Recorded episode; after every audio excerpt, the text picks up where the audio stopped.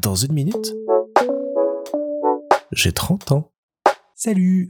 Alors on revient tout juste de notre grand week-end d'Halloween, et il s'est passé plein de trucs euh, dont j'aurai sans doute l'occasion de vous raconter euh, les détails euh, d'ici quelques temps dans ces épisodes. Mais l'élément que je retiens surtout, c'est un super week-end qu'on a passé avec Isabelle, mes deux frères et ma maman et ça faisait vraiment euh, énormément de bien et euh, un super grand plaisir de redécouvrir ma maman comme ça. Elle était euh,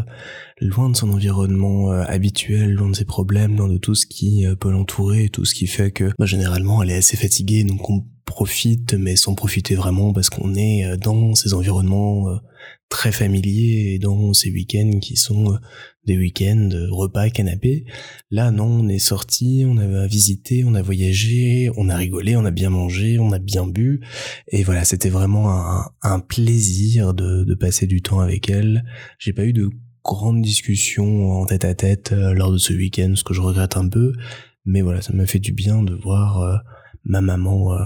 comme ça. Ça m'a rappelé les, les vacances qu'on pouvait passer quand on était plus jeune et ça même ça m'a même donné envie de peut-être reprogrammer des vacances avec elle pour profiter justement d'être euh,